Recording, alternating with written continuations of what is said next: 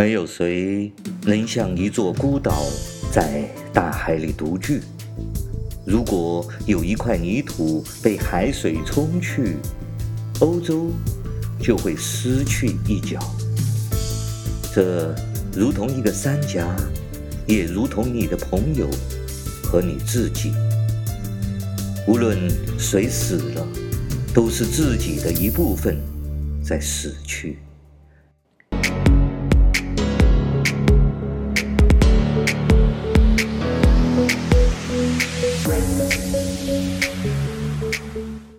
欢迎大家来到自由发声，我是来自中国大陆的零零七。徐州丰县八个孩子母亲的这个案子，这个事件已经轰动了全世界。虽然说中国人的记忆只有六秒钟，但是在今天，更多的中国人不再愿意像金鱼一样了，他们纷纷站了出来。在国内有很多很多的朋友都站了出来，呼吁这件事情。那些岁月静好的。那些平时对时事漠不关心的人也纷纷站了出来。他们不仅在中国的微信和微博中呼吁，还有许许多多的人直接站了出来。最近这几天，就有很多人直接去了徐州的丰县。OK，本期节目零零七就代表我自己，并且代表中国普通的人，向中国的习近平和彭丽媛发出公开信。致习近平、彭丽媛的公开信。习近平同志及彭丽媛女士，你们好，我是中国公民。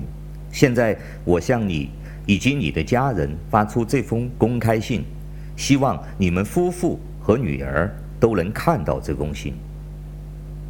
第一，徐州丰县八个孩子的母亲轰动全球的性奴案，你们都应该知道了。你们每年非法的用中国纳税人几千亿，在中国和全球为共产党和中国做的宣传形象，在这位可怜的母亲遭遇的面前，显得是如此的荒唐和不堪。今天徐州丰县这位可怜女人的事情，不仅轰动了全世界，就连你习近平的老朋友塔利班都认为这是最为可怕的灾难。第二，请习近平同志和彭丽媛女士负担起你们自己的责任。这位八个孩子的母亲，到今天你们也没有搞清楚她是谁，叫什么名字，多大的年龄。习近平同志，你天天在新闻中号称自己是全世界最负责任的大国领袖，要指导世界的潮头，但归根到底，你只是中国的最高统治者。那么，你需要为中国人负责吗？你需要关心本国人的生活生存吗？当你的国家还有人被用锁链锁得像狗一样活着的时候，你有什么资格去指点世界的江山？你习近平平时把中国所有的荣誉都拿走了。我们随便翻开报纸和新闻，都是你在头版头条。什么大国领袖指导了中国从厕所到航天飞机，所有的成果都是你的第一荣誉。所有好事都是你干的，中国所有的一切都是你亲自指挥、亲自部署、亲自带领的。那么，徐州这个女人的锁链必然也是你亲自锁上的，对吧？那么你需要负什么样的责任？你必须亲自来承担。彭丽媛女士，你也应该出来承担你自己的责任。你号称是联合国的所谓的亲善大使，你代表了中国的妇女在全世界到处出风头，赢得所有的鲜花和掌声。但你统治之下的妇女却被用锁链锁着生活了二十多年，你看到了吗？你的良心有稍许的不安吗？你还有什么资格去全世界接受那些鲜花和掌声呢？习近平和彭丽媛夫妇，我认为你们首先应该调查清楚这个事件，弄清楚这位女人来自于哪里，叫什么名字，找到他们的家人，并且让她回家。你们必须亲自去向这位妇女和她的家人道歉，向被拐卖的妇女儿童道歉，向中国人道歉，对在这个事件和相关事件中违法犯罪的所有人，从村民、村长、县长、市长，直到你本人，承担各自的法律责任和道德责任。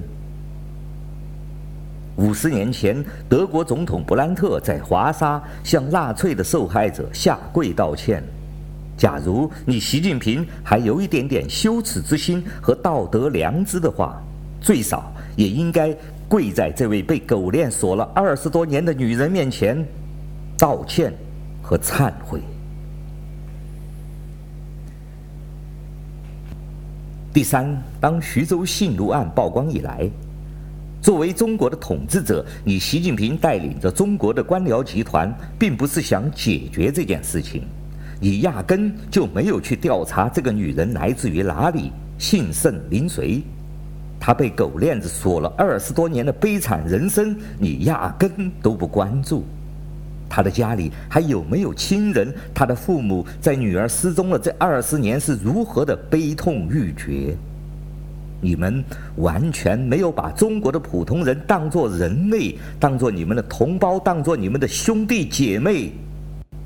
在今天，公元二零二二年，你们处理的方法是三千年前的秦始皇、周厉王的方法，那就是掩盖真相，封锁传播信息人的嘴巴，甚至把去探望、关注的中国人抓起来，行政拘留和刑事拘留。这就是你习近平所谓的依法治国吗？这就是你习近平所谓的大国领袖的风范吗？你所领导的中国和中国人到底是什么？谁才是中国人？谁才是人？亿万普通居住在中国的人，在你们这些统治者的眼中，到底是人，还是韭菜，还是锁着狗链子的性奴啊？习近平同志及彭丽媛女士，你们今天作为中国至高无上的统治者，有无限的权利，但是有一天你们会下台，会死亡，会有失去权力的那一天，和中原这片土地上几千年的王朝耕地一样。那个时候，你们的女儿、你们的子孙也都只是普通人。他们当然也会像今天徐州那位可怜的女人一样，被人用狗链子锁着。这都是你们的贪婪、无情和自私带给你们家族的灾难，同时也是带给中原土地上所有人的灾难和后果。在二零二二年的今天，中国土地上的人将不再是沉默的羔羊，任由你们屠宰。上帝很公平。每个人的生命只有一次。今天的中国人不断在明白生命的意义。起来，不愿意做奴隶的人们会站出来。这句歌词将会成为你们最后的诅咒。此致中国零零七，二零二二年二月十五日元宵节。